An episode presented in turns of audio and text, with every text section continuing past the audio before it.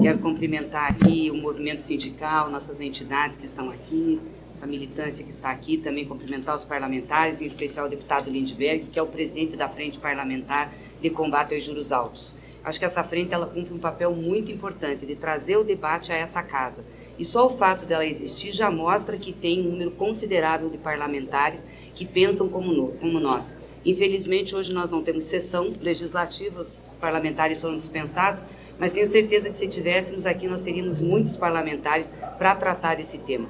É, não é possível que a gente continue com essa taxa estratosférica de juros numa situação de melhora de vários indicadores econômicos. Nós começamos no dia 16 desse mês uma jornada de combate aos juros altos, que acaba só no dia 2 de julho.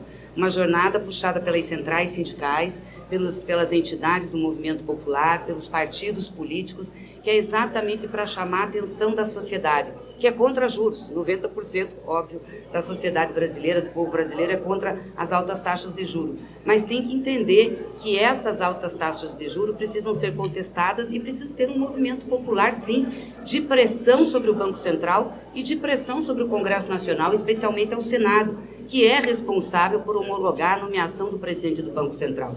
É, o Senado tem que trazer esse debate, o debate das taxas altas, o presidente do Banco Central, acho que só foi uma vez no Senado prestar contas. Aqui na Câmara já teve convite, era uma convocação, transformamos em convite. O presidente do Banco Central nunca veio, mas sai da entrevista por aí. Dá entrevista em todos os meios de comunicação, mas ao parlamento ele não vem prestar as contas. E teria que vir. Então, essa jornada que nós fizemos, com atos de rua, manifestações em frente às agências do Banco Central, é, também a, a, o lançamento da frente, esse ato da frente faz parte dessa jornada, pois os comitês populares é exatamente isso, para fazer uma conversa com a população, para a gente não aceitar. Não tem uma decisão técnica do Banco Central. Aliás, nenhuma decisão é técnica em economia, até porque economia não é uma ciência exata. Nenhuma decisão é técnica em qualquer parte da vida. E é uma decisão política do Banco Central de manter uma taxa de juros, apesar da inflação estar caindo. É, apesar do dólar estar caindo, como aqui falou o deputado. Apesar de nós termos melhoras nos indicadores.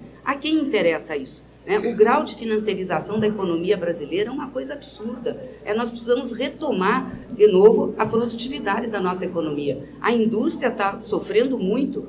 Aliás, essa semana saiu matéria dizendo que as, as, a indústria que nós temos estão com estoques enormes, porque o comércio não está demandando, não tem para quem vender. Quer dizer, a gente já tem é, a indústria fraca no Brasil. Se a gente não cuidar do que tem, então nós não vamos ter nada. E isso é péssimo, né? Nós precisamos ter indústria, nós precisamos ter investimentos para gerar emprego, para melhorar as condições de vida do povo brasileiro.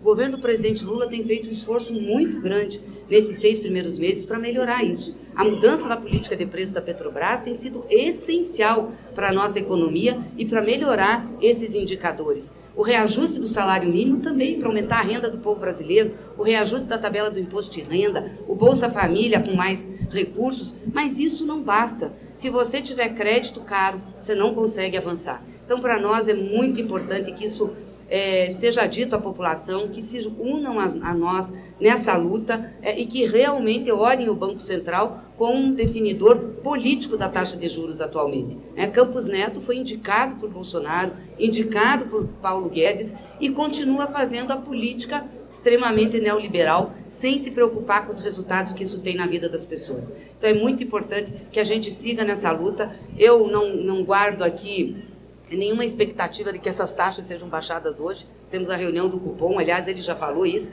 Talvez é, mais para frente o mercado está achando que em agosto baixa a taxa. Não sabemos quanto, 0,25, 0,50, ou estão dizendo que no final do ano estaria em 12,25, 12,75, 12,25.